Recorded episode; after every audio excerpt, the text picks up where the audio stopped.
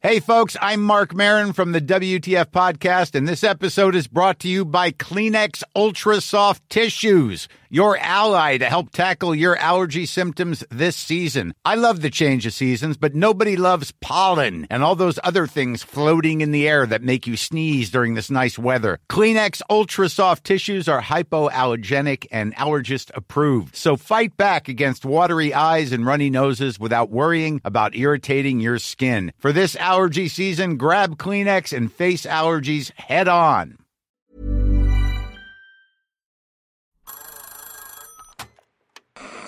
Hola. Hola. Hola. Hola, hola. ¿Estás ahí? ¿Quieres saber lo que está pasando en tu país y en el mundo en pocos minutos? Te lo cuento.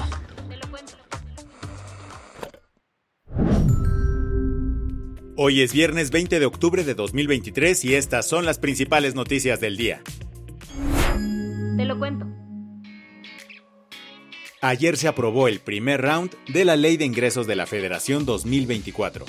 Como parte del paquete económico 2024, que es la hoja de ruta financiera del gobierno, la madrugada de este jueves la Cámara de Diputados aprobó en lo general la ley de ingresos. Eso significa que ya se tiene una idea de cuánto dinero va a llegar al país el próximo año.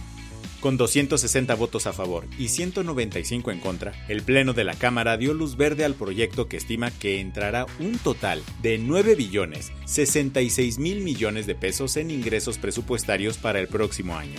Este monto representa un aumento del 4.2% en comparación con el año pasado. Ahora, falta que sea aprobada en lo particular para que pase con éxito la Cámara Baja. Se necesita que dos terceras partes voten a favor o sea, el apoyo de un poco más de 330 legisladores en total. Al cierre de esta edición los diputados estaban debatiendo todavía algunos detalles. Ya que sabemos de dónde va a venir el dinero, hablemos de cómo se va a gastar. Ahí es donde entra el proyecto de presupuesto de egresos de la Federación 2024. Imagínala como la lista de compras del gobierno que debe ser aprobada. Se estima que el gasto total sería de 8.42 billones de pesos, o sea, 2.7% menor que este año. Cabe decir que la Secretaría de Energía se llevaría un aumento del 273.2% y la que recibiría un tijeretazo del 55.8% en su presupuesto es la Secretaría de Salud. Si quieres enterarte de todo lo que pasó en el segundo round de votaciones, el lunes te traemos el recuento de lo que se decidió en la Cámara Baja. ¿Qué más hay? Argentina realizará su primera vuelta de elecciones presidenciales este domingo 22 de octubre. Dentro de la lista de los nombres que aparecerán en la boleta destaca el del ultraderechista Javier Milei, quien arrasó en las elecciones primarias de agosto. Su victoria sorprendió a muchos, pues hace apenas cuatro años era conocido como un economista chistoso que aparecía en programas de televisión. Sin embargo, en tan solo dos años fundó su propio partido, La Libertad Avanza, y hoy lidera las encuestas presidenciales. A principios de octubre, Milei contaba con el 35.3% de las preferencias, superando a sus contrincantes Sergio Massa, que obtuvo un 30%, y Patricia Bullrich, que casi alcanzó un 26%. El rápido ascenso de Milei en la competencia presidencial ha estado acompañado de sus polémicas propuestas políticas que sugieren eliminar ayudas sociales cerrar ministerios esenciales como el de la educación y salud, y abogar por la dolarización como una solución ante la inflación que en estos momentos se encuentra rozando el 140% anual. Ayer Milei concluyó con su campaña presidencial en el estadio Movistar Arena, donde miles de argentinos le echaron porras cantando. ¿Milei logrará convertirse en el próximo presidente de Argentina? Eso está por ver. Las que tienes que saber. Si vives en el Pacífico mexicano, no pierdas de vista tu paraguas. Ayer el huracán Norma se intensificó a categoría 4, pero durante la tarde se calmó un poquito y bajó a categoría 3. Aún así, sigue dirigiéndose directito a Baja California Sur y según el Servicio Meteorológico Nacional, se espera que toque tierra este sábado 21. La Coordinación Nacional de Protección Civil estableció una zona de vigilancia desde Todos Santos hasta Los Barriles en Baja California Sur y está evaluando áreas en riesgo de inundación. Además, se esperan lluvias intensas en Michoacán, Colima y Jalisco. Se vienen unos cambios en la vida laboral de Alejandro Encinas. Quien a mediados de esta semana presentó su renuncia como subsecretario de Derechos Humanos de la Secretaría de Gobernación. Esto para sumarse a la campaña presidencial de la candidata de Morena, Claudia Sheinbaum.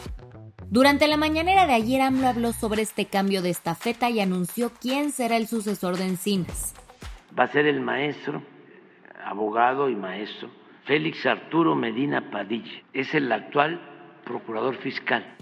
AMLO también informó que esta movida no dejará colgadas las investigaciones del caso Ayotzinapa, ya que Félix también reemplazará el puesto que ocupaba Encinas como líder de la comisión de gobierno encargada de investigar la desaparición de los 43 estudiantes. Por segunda vez desde que inició la invasión rusa en Ucrania, una periodista estadounidense fue detenida en Rusia. Se trata de Alsu Kurmasheva, una reportera ruso-estadounidense que viajó a Moscú en mayo por una emergencia familiar.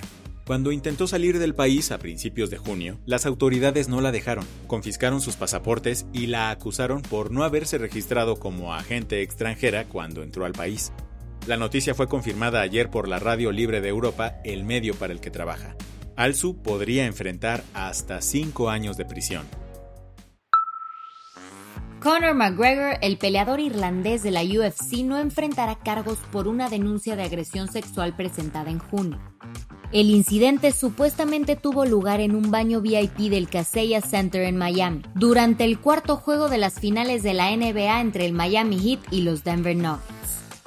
La mujer que lo denunció alegó que los guardias de seguridad del lugar la forzaron a entrar al baño antes de ser agredida por McGregor. Sin embargo, la oficina del fiscal del estado confirmó ayer que el caso fue desestimado, basándose en las declaraciones de testigos y otras pruebas que no pudieron demostrar que la actividad sexual no fue consensuada. La del vaso medio lleno. Ayer, en el marco del Día Internacional de la Lucha contra el Cáncer de Mama, la CDMEX reafirmó su compromiso con la detección temprana. Aunque las mastografías ya son gratuitas en centros de salud de tres y ferias del bienestar, la novedad de la jornada fueron los mastógrafos móviles en diferentes alcaldías para personas mayores de 40 años. Detectar este tipo de cáncer a tiempo es súper importante, ya que puede abrir la puerta a tratamientos menos invasivos y más efectivos, mejorando las posibilidades de un buen pronóstico. Para no perderte de futuras ubicaciones y otra información relevante, te recomendamos estar al tanto de las redes sociales de la Secretaría de Salud de la Ciudad de México. Con esto cerramos las noticias más importantes del día. Yo soy Andrea Mijares. Y yo soy Baltasar Tercero. Nos escuchamos el lunes con tu nuevo shot de noticias. Chao.